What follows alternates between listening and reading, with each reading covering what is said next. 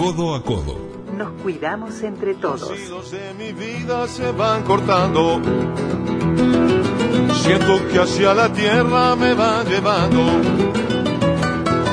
Pero tengo ganas de abrir la puerta.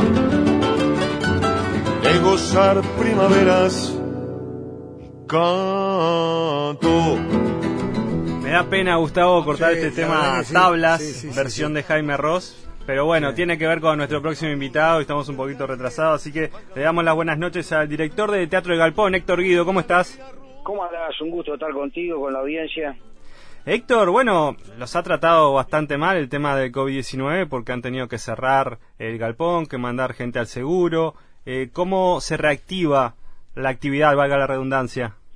Y bueno, mirá, la verdad que sí, que ha sido un golpe durísimo, pero bueno, la verdad que también tenemos que decir que no, no fue en exclusiva un golpe a Galpón, sino que nos pegó a toda, eh, a toda Sí. la sociedad en su conjunto, eh, a los artistas, al espectáculo público, quizás en- muy en particular fuimos los primeros en, en- en tener que suspender las actividades.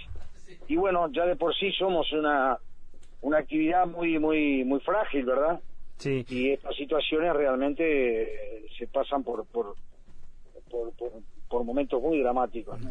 También son los primeros en, en armar un protocolo para el regreso. Sí, por supuesto que ante la realidad tan adversa como esta, las alternativas pueden ser o, o te quedas quieto esperando que, que, no sé, que alguien la cambie, o empezás a estudiarle cuáles son los elementos que la conforman para poder modificarla. A nosotros ya a lo largo de la historia, eh, los diferentes, las diferentes generaciones de Galpón nos dieron un poco la respuesta de por dónde había que ir, ¿no?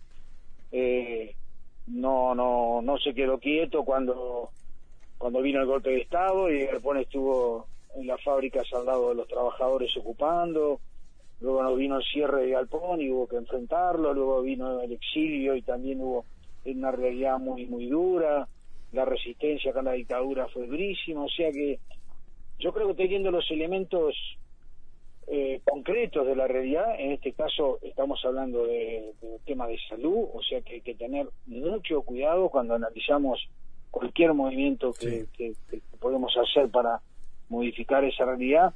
Eh, bueno, pasa por otro lado. Y justamente ahí sí nos limitamos a, a trabajar mucho con la ciencia, a escucharlos, a ver qué, cuáles eran las posibilidades que, que, que teníamos Claro. para salir de esta, Ahí está, ahí está, ahí, ahí- venimos entrando en tema, Héctor, porque ustedes eh, están estableciendo una especie de, de, de- sociedad, de alguna manera, con el Instituto Pasteur de Montevideo en esas cosas que solo pueden aparecer en una epidemia, ¿no? Porque vos recién nombraste un montón de calamidades, pero nunca hubieras incluido en esa lista un virus hasta, hasta hace dos No, meses.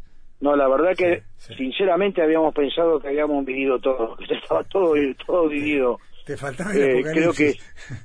ya todo nos pasó.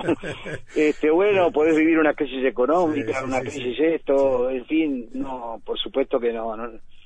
No, no de otra índola como otra- en otra época, otro tipo de crisis, no, no, no, no, no, no la veíamos y mucho menos esto sí, sí ha sido una cosa absolutamente Sí. que nos Ahora- dejó a todos Sí.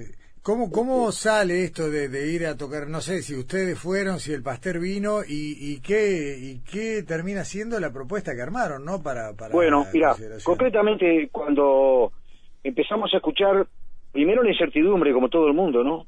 Y, por- y entendíamos que era sumamente prudente las recomendaciones de suspender los espectáculos públicos porque la aglomeración de gente, ya sea en espacios cerrados, ni que hablar como una sala, como también eh, espacios de, de pronto al aire libre, pero que eso no no Claro. no no exoneraba de que eran ele- lugares contaminantes, se venía de ver una película en, eh, de que estaba pasando lamentablemente en Europa muy complicada, o sea que bueno, la primera medida fue la salud, y bueno, sí, acatarse, este, suspender todas las funciones, los ensayos, eh, y luego sí empezar a investigar cuáles eran lo, lo que la gente de la ciencia planteaba. Y para un recorrido largo porque hubo entre ellos mismos también incertidumbre, no se sabía muy bien, pero aparecen luego dos elementos muy claves para poder enfrentar esta situación. Una de ellas es el distanciamiento social, que es muy claro. la otra, que ya para nosotros empieza a ser casi como parte de nuestra vestimenta, el tapabocas, cuando tenemos que, que salir de nuestro de nuestros hogares o, tener que movilizarnos hacer unas compras o lo que sea eh, entonces y empezar a por supuesto a hacer todo el protocolo de, de, higiene que también se recomendaba. Todo eso empezamos a ver y a preguntar bueno pero qué pasa con una sala que tenemos tenemos tres salas nosotros una sala de 200 localidades ni sueñen.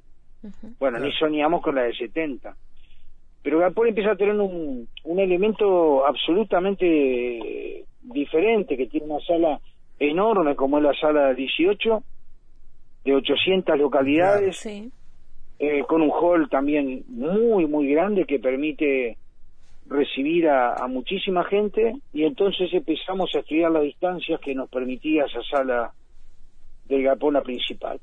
Empezamos a estudiar los aforos y llegando con una absoluta garantía de que cada espectador esté muy cuidado y que esté con las distancias sobradas frente a otro espectador, nos daba un aforo de 120 localidades y en base a eso empezamos a, empezamos a planificar un aforo muy pequeño porque entendíamos que lo más importante era romper ese aislamiento, tanto social como romper esa, ese aislamiento que teníamos entre los propios compañeros que cada uno estaba en su casa con esa incertidumbre y que bueno, que teníamos una opción de, de, de, sí, de empezar de a poco, de a poco, y no, no hicimos otra cosa que fue el cronograma que se fue haciendo en el conjunto de la sociedad de una apertura paulatina.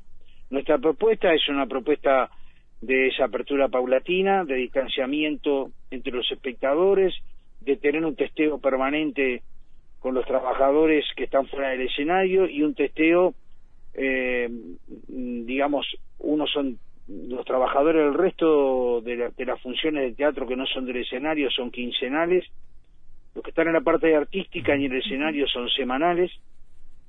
Todo esto fue surgiendo también un poco lo que marcaba desde el fútbol de la FIFA que viene a ser una, una, una, no sé, una actividad de, de contacto, ¿verdad? Física, eh, este, bueno, eh, ya ahí los, los test ya tienen que ser mucho más periódicos. Eh, y cuando empezamos a, a, consultar, a averiguar y nos fueron dando detalles y cómo mejorarlo y mejorarlo, nos dimos cuenta que podíamos estar ante una posibilidad cierta de ofrecerle tanto al Ministerio de Educación y Cultura como a las autoridades de la salud una posibilidad cierta de que la comunidad empiece a tener ese espacio tan necesario e imprescindible de encontrarse, ver un espectáculo. Y lo que sí resolvimos en forma inmediata es que el galpón no podía salir solo, no, no es nuestra, eh, nuestra naturaleza, está en nuestro ADN, que somos parte de un movimiento teatral. Y por supuesto que si había una salida a través de la sala principal nuestra, tenía que ser para toda la comunidad teatral. Por lo tanto, la pusimos al servicio de todos los compañeros del Teatro Independiente. Eh, va a funcionar los siete días de la semana cuando efectivamente se, eh, se nos avale el protocolo. Vamos a entregar una, consulta, Héctor. ¿Qué, ¿qué, evoluciones han tenido por parte de, las autoridades de acuerdo a la propuesta que ustedes presentaron? No, no hemos tenido absolutamente ninguna devolución. Lo único que tenemos es la certeza contundente de que el protocolo es, eh, cumple con todos los requisitos que están pidiendo los científicos. eh, lamentablemente entregamos el protocolo el 11 de mayo y hasta el momento no estamos en la agenda para ser tratados. ¿Se, se presentó al, al, Ministerio de Educación y Cultura? Sí, sí, se presentó al Ministerio de Educación y Cultura, lo tiene que... Eh, también hablamos con la directora nacional de Cultura, Mariana Weinstein. Sí. En fin, este, se están, hay otra agenda, como de pronto abrir las escuelas de teatro, eh, no sé, eh, eh, cosas que son muy importantes, obvio. Pero lamentablemente, y entendemos que a nuestro juicio es prudente que sí, que se nos responda al protocolo porque hay una enormidad de grupos, una decenas y decenas y decenas de trabajadores del teatro que necesitamos este espacio como comunidad y creo que, eh, no sé, que estamos eh, eh, a tiempo, nos parece a nosotros, de obtener una respuesta. Ni siquiera estamos diciendo que nos digan que sí, yo creo que sí, no van a decir que sí porque el protocolo lo cumple, pero creo que somos merecedores de una respuesta. Héctor, ¿y cómo funciona el tema del análisis de la mascarilla? Porque capaz que nos podíamos imaginar que la mascarilla, bueno, se le pasaba alcohol y se desinfectaba, pero ustedes lo van a mandar al Instituto Pasteur. Claro, cuando elaboramos todo esto y el Instituto eh, Pasteur lo, evaluó también como una idea fantástica de que se empezaran a abrir los eh, espacios sociales, porque no olvidemos que los hombres de las ciencias no solo estudian las enfermedades este, físicas que podemos tener, sino lo que estaba produciendo. Sí, aclaro que son mascarillas plastificadas porque puede confundirse con las de tela también. no, no, claro, acá estamos hablando de, una, de unas máscaras de acrílico que son las que ahora estamos más habituados a ver en televisión o, por supuesto, los odontólogos están usando también. Ahí está. El espectador entra con su tapaboca habitual de tela, cuando llega luego a su butaca se encuentra con una máscara eh, de acrílico la usa durante el periodo de la función porque además la máscara de tela tiende a humedecerse mm. y por supuesto la tentación de quitársela. En cambio el acrílico es una respiración mucho más eh, más cómoda, tiene también muy buena visibilidad. Sí, es que la de tela además con anteojos se, empaña, ¿no? La de acrílico creo ah, o sea, hay que tener siempre precaución. Se nos empaña con la de tela de una manera brutal. Este, vamos a ver cómo funciona también el tema de, eh, con la de acrílico, pero sin duda la de acrílico es, eh, tiene grandes ventajas. Y bueno, eh, el apoyo del Instituto Pasteur mm, de todo el equipo científico fue que la mascarilla podía llegar a ser un, instrumento válido porque luego de respirar dos horas sobre ese acrílico se podían retirar partículas y de esas partículas hacer análisis eh, no estamos hablando de a uno, se pueden tomar 10, 10 15 mascarillas las muestras, eso se somete a, las reacciones, al test correspondiente que hacen ellos, y si da negativo, entre 15 mascarillas, 10, 12, por supuesto, ya no se investiga, pero puede dar un positivo. Y ahí en ese caso eh, vamos directamente al quien lo estaba usando, que cuando tomó la mascarilla dejó en su asiento su número de teléfono y su nombre. O sea que si detectamos un positivo, también le ofrecemos a las autoridades un, mapa sanitario eh, absolutamente eh, con, gran certeza de quién se sentó en tan butaca tal día y quiénes tenía a, los espectadores más próximos, ¿no? Es aleatorio, ¿no? ¿Cómo, perdón? Es aleatorio el tema de los controles a las mascarillas, por lo que entendí. Son o 10 o 15, no las 120. No, no, se las hace a las 120, pero no tiene que hacerla ah. de a uno. Ah, va, Tú podés hacer este 10, eh, por decirte algo, eh, 10 test de 12 mascarillas. Te da 120. Bien. Juntás 12 mascarillas eh, en las muestras. Ahora te entendí, bien. Y haces el, el examen y si las 12 te dieron este, negativas, no tenés necesidad de individualizar ni ninguna porque son negativas. Claro. Y así va progresando. Este, eso realmente es un avance importante. Es posible que incluso podríamos haber colocado en el protocolo no hacer este, este testeo, porque en realidad lo importante es que si luego de una persona que fue a un teatro aparece en un eh, con síntomas y va a, no sé a, no sé a, asistirse y encuentran de que es positivo lo primero que le van a preguntar, como está sucediendo ahora, ¿usted qué hizo? ¿De dónde viene? Y yo fui al teatro.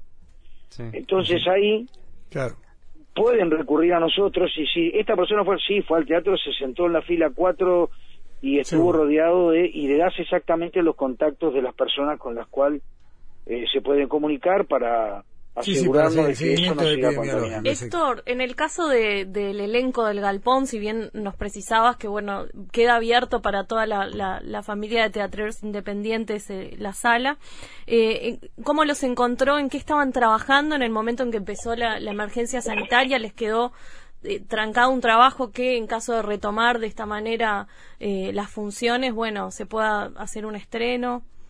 Mira, nos encontró con un proyecto eh, mm, muy caro desde, pun- desde todo punto de vista, desde muy ambicioso artísticamente, pero también económicamente había sido un esfuerzo gigantesco. Estábamos haciendo Hamlet, Ujú. estábamos a, a una semana del estreno, sí. estábamos siendo dirigidos por un eh, compañero que está radicado en España, hizo su carrera de director en Alemania y lo teníamos, por supuesto, eh, radicado en Montevideo para que él hiciera la dirección de ese espectáculo. Claro. Tuvimos que parar todo, tuvimos que sacarlo de apuro porque se cerraba, se, se iba el último vuelo de Iberia, eh, perdimos toda la producción de Hamlet y nosotros no tenemos ninguna posibilidad de reponer ese espectáculo eh, porque una obra de teatro no queda eh, a ocho ensayos luego que tenés que retomarla, precisás toda una movida importante y ensayarla por lo menos un mes y pico. Y también está lo, lo otro que es muy importante, es la cantidad de gente que ponemos sobre un escenario, Claro. eh, que tampoco las dificultades técnicas nos impidan compartir el escenario con otros compañeros. Así que eh, no tenemos la menor duda que vamos a hacer Hamlet, pero quizá cuando estén dadas las condiciones Bien. con mayor comodidad para el elenco, para poder traer, traer al director. No nos olvidemos que hoy por hoy está en España y que no, no Claro. podría Claro. venir. Así que, bueno, sí, eso fue un, un gran golpe también, el- la producción que nos, que nos tocó suspender, ¿verdad?, la actividad. La, última de mi parte, Héctor, eh, ¿cómo son los controles para los actores arriba del escenario? Porque me imagino que también tiene que tener un límite de actores para no para que no se Mirá. aglomeren ahí arriba también. Cuando yo te conté esto de que no es un invento nuestro, porque estábamos observando mucho que pasaba con los deportes de contacto, Sí. etcétera, etcétera, se aprueban protocolos de que te hacen un test en forma bastante periódico, que le dé certeza a tu compañero o que te va a marcar en el fútbol o que te va a abrazar o que eh, y lo mismo en el teatro, Bien. que ese compañero tenga la certeza que sos negativo y que no lo vas a contagiar. Entonces, lo que estamos haciendo eh, en la propuesta nuestra es, que todos los que suban al escenario, actores y técnicos, nadie más puede subir al escenario, eh, es, es- es- es prohibitivo absolutamente a lo que a lo, a lo necesario. Esos tienen un test eh, cada siete días y 48 horas antes de realizar la, la función o la tarea, en el caso del técnico, le tiene que dar negativo. Bien. Entonces ahí ya cuando estamos compartiendo con alguien que tenemos la certeza eh, empírica de que es negativo, eh, uno trabaja con comodidad, ¿verdad? Está bien. Ahora, Héctor, eh, ¿esto obliga también a elegir la obra? Evitando obras, por ejemplo, que hagan que, que más de un actor esté en un espacio reducido o no, no es necesario? Nosotros lo que estamos tratando es que tener la mayor libertad en el arte, que el arte se vea, no se vea afectado en su esencia, ¿no? Pero este, mm, mm, o sea que estamos tratando que sean espectáculos, por supuesto que técnicamente no sean complejos, porque pretendemos Claro. que todos los días venga un elenco. Y no podés poner una escenografía de ópera, tenés Sí, que bueno. armar, desarmar, bien otro elenco. Sí. O sea que apostamos también a, a la simplicidad, que no tiene nada que ver con la profundidad. Pueden ser espectáculos aust- este, austeros en el sentido técnico. ¿Tienen, perdóname, ya tienen eh, cartelera? O sea, ¿Cómo, no, armada, no con fecha, pero ya tienen la carpeta No, por donde no, iría? lo que sucede es que, mm, como te decía yo, esta sala, para hablar claro, en nuestra propuesta está siendo gestionada por la Federación Uruguaya de Teatros Independientes y nuestro sindicato, la Sociedad Uruguaya de Actores. Claro. Ah. Ellos formaron una comisión, se hace un llamado público y se presentan Bien, las propuestas. Bien, bien, bien, bien, bien. Las propuestas se evalúan, que bueno, que por supuesto cumplan determinados requisitos que tampoco eh, de pronto no podemos comenzar con un elenco de 15 personas arriba del escenario. Sí, sí, sí, sí. O sea que la prudencia de las propuestas también eh, creo que es importante, ¿no? está claro. Héctor, Héctor Guido, eh, te agradecemos muchísimo esta charla. Ojalá al que contrario. pronto estén las respuestas que están esperando para empezar a, justamente a, a redondear y a poner fechas, ¿no? Sí. sí, exactamente. Creo que lo más importante de todo, que creo que eh, eh, esto tenemos que reflexionarlo, este virus, eh, no sé, también es un... eh, acciona como un represor también, ¿no? nos reprime, nos paraliza y creo que es, es muy importante que sin sin sin saltearnos nada, que ponga en riesgo nuestra salud, también nos pongamos en una actitud para superarlo y, y desafiarlo, ¿no? Dentro de los márgenes, como yo te decía, de ser muy prudentes. Muy bien. Muchas gracias. Muchas Héctor. gracias, Héctor. No, un abrazo. un placer, gracias a ustedes por la difusión y, como siempre, las órdenes. Hablábamos con Héctor Guido, director del grupo teatral El Galpón.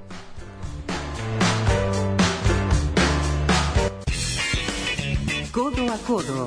contra la epidemia.